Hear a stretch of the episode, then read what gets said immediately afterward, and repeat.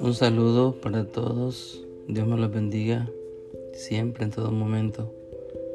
El Señor siempre esté al lado de cada uno, dando su espíritu de sabiduría, de entendimiento, de paciencia, sobre todo ese espíritu de fortaleza para cruzar los tiempos difíciles que estamos viviendo actualmente. Em, voy a hacer una breve introducción para ir entrando ya en, en conversación en los temas, en el primer tema, ¿verdad? Que vamos a tratar. Primeramente, en estos audios me voy a dirigir a mi familia, a la familia de mi esposa, a todos mis amigos, como lo dije en la, primera intervención.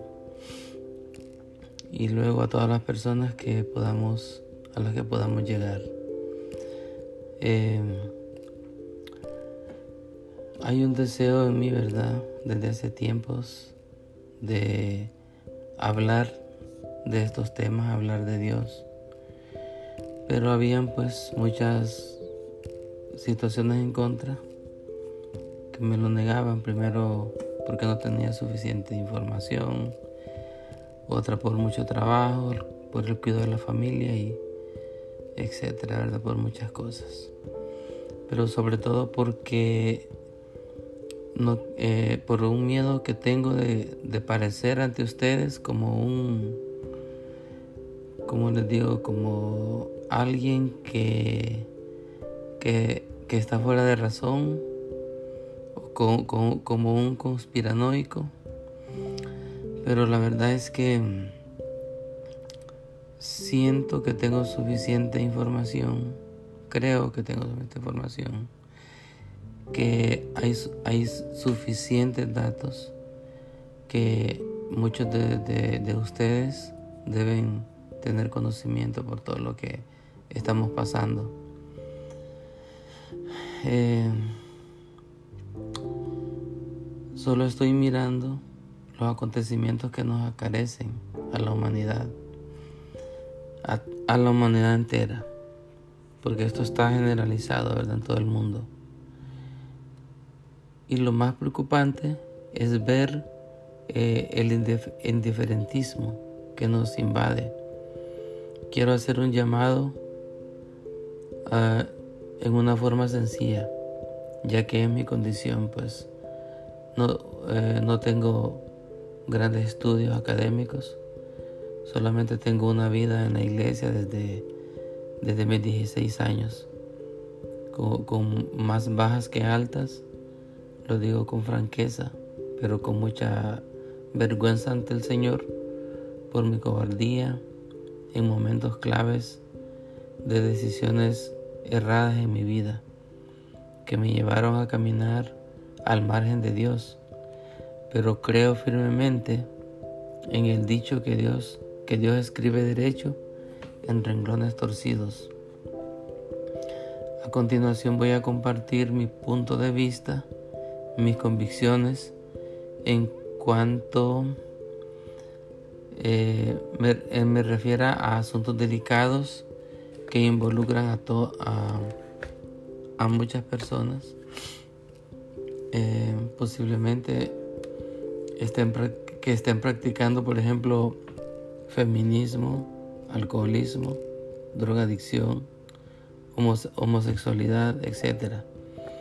Estaré dirigiéndome al pecado en sí, no a las personas, pues Dios odia, detesta el pecado, pero ama profundamente al pecador.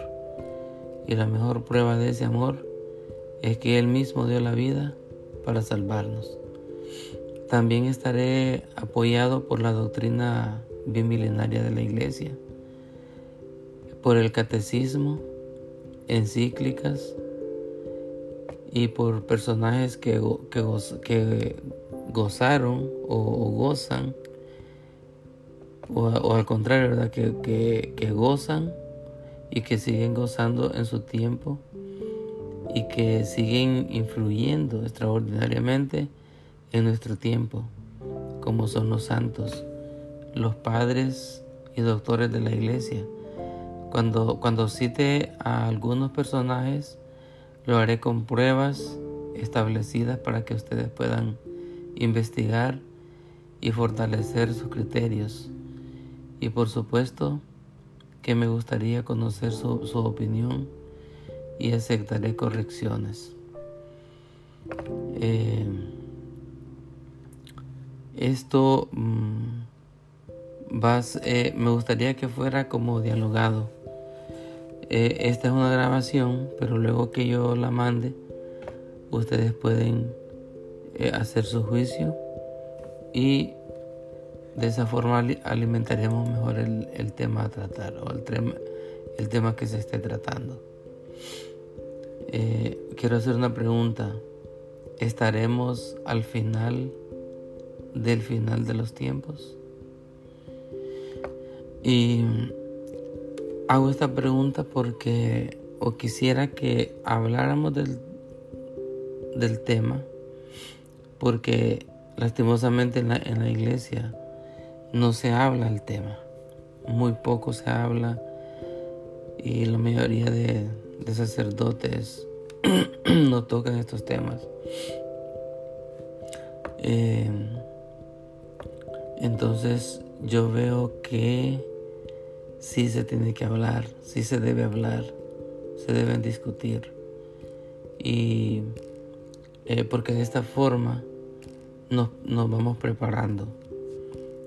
Eh, cuando, cuando nosotros nos encontramos con señales en los caminos, señales que de advertencia, por ejemplo, camino de, rebaladizo, una curva enfrente, un abismo, eh, esos, esas señales es para que nos preparemos, no para que nos llenemos de miedo. Entonces lo mismo en la iglesia, las señales que vienen acompañadas de, personas creíbles, ¿verdad? Por ejemplo, en la, en la iglesia hay muchas revelaciones privadas, apariciones de la Virgen, que están legítimamente eh, aprobadas por la iglesia. Y hay otras revelaciones particulares que no están aprobadas por la iglesia, pero que el obispo de, esa región donde ocurren las revelaciones no las desmienten ni las prohíben. Entonces, desde que el obispo no las prohíbe, entonces podemos hacer caso, ¿verdad? A lo que está ocurriendo. Y es de personas sensatas escuchar con humildad, eh, este, indagar buscar información, conocer, porque esto no se puede negar, que la situación que vivimos es, está probado, o sea, como, como se ve la situación, no hay duda que estamos en el fin del fin de los tiempos. Porque, por ejemplo, eh, está en la Biblia y está en las apariciones de la Virgen, donde, donde dice que va a haber una gran apostasía. Y, ya lo vemos, la gran apostasía. Son 800 millones de católicos los que se han ido a las sectas y a, y a, otros grupos religiosos.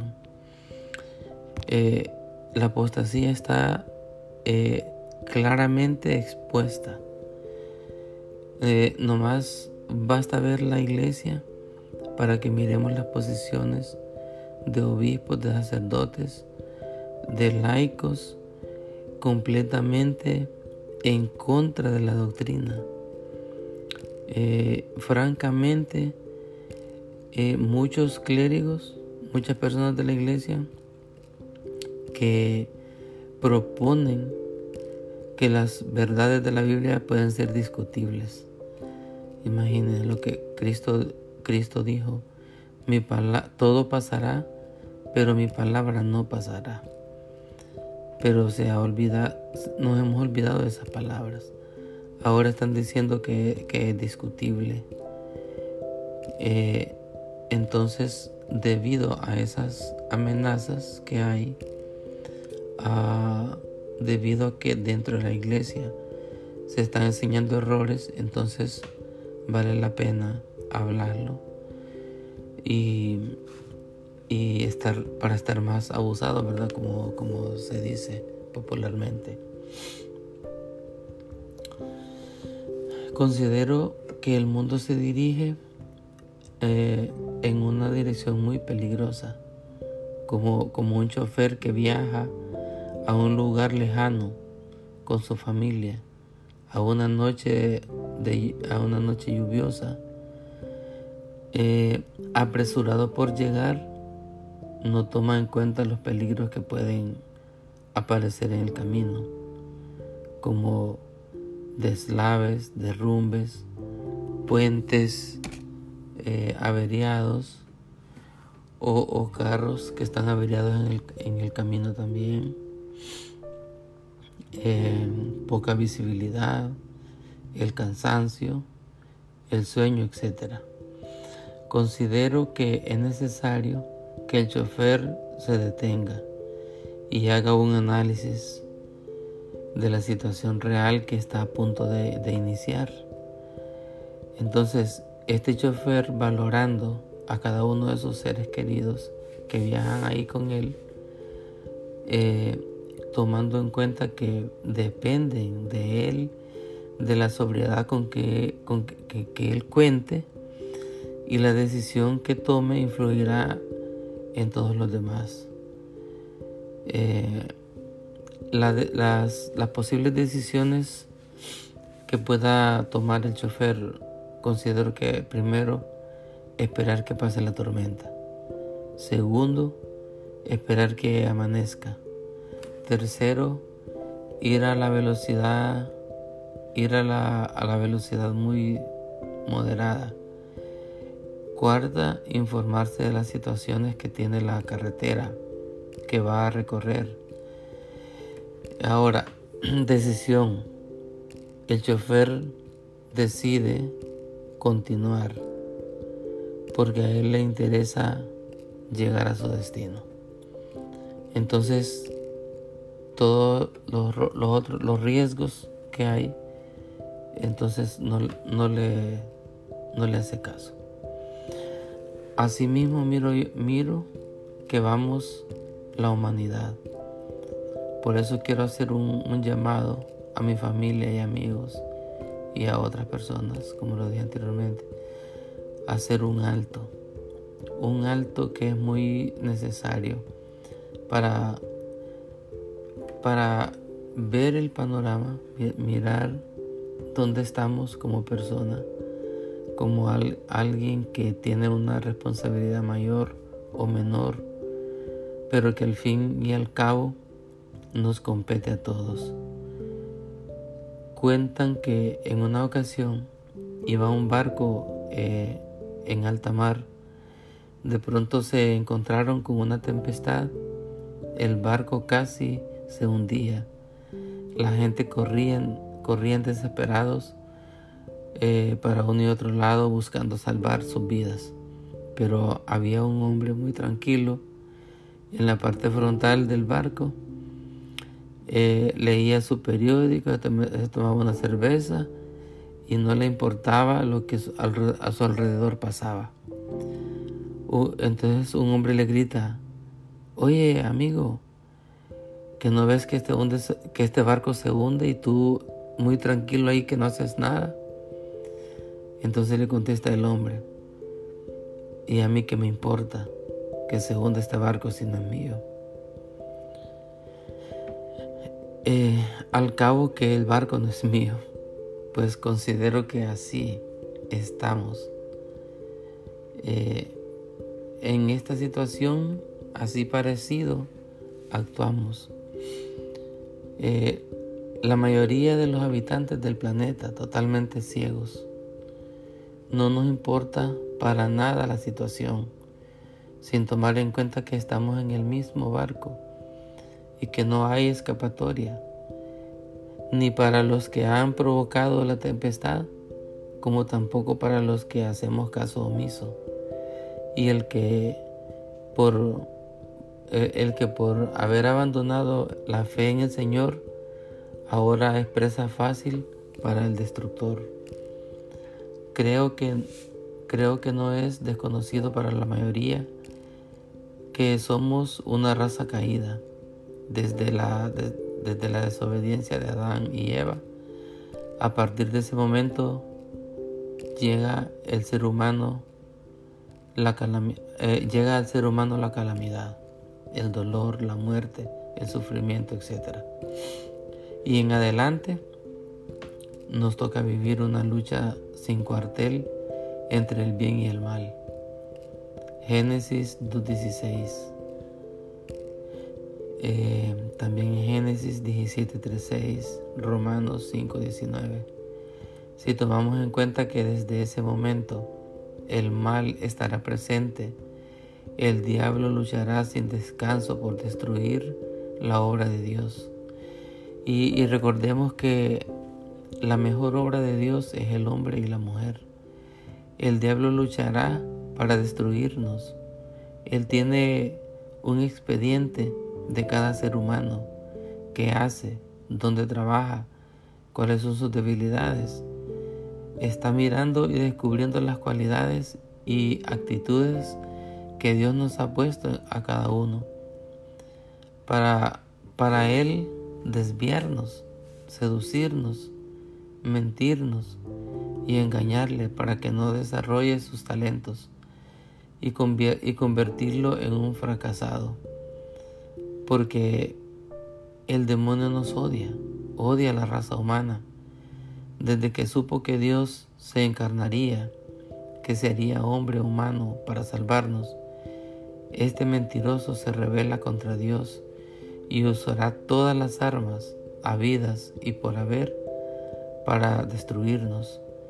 Pero nosotros los hombres, creados a imagen y semejanza de Dios, somos superiores si estamos sumergidos y bajo la protección de, Dios. Hermanitos, por ahora llego hasta aquí para que no, no aburrirlos y en el próximo en la próxima grabación seguimos hablando del tema. Eh, que la pasen bien, que el Señor los bendiga siempre. Él es el, el Creador, Jesucristo nuestro Salvador y el Espíritu Santo nuestro Consolador nos acompaña siempre en todo momento. Y la Virgen Santísima que está ahí como la, la Madre abnegada, la Madre humilde y sencilla, esa Madre que vino y preparó la venida del Señor también está ahí en el combate y nosotros estamos llamados a combatir con ella esta última batalla. Hasta luego mis hermanos, bye bye.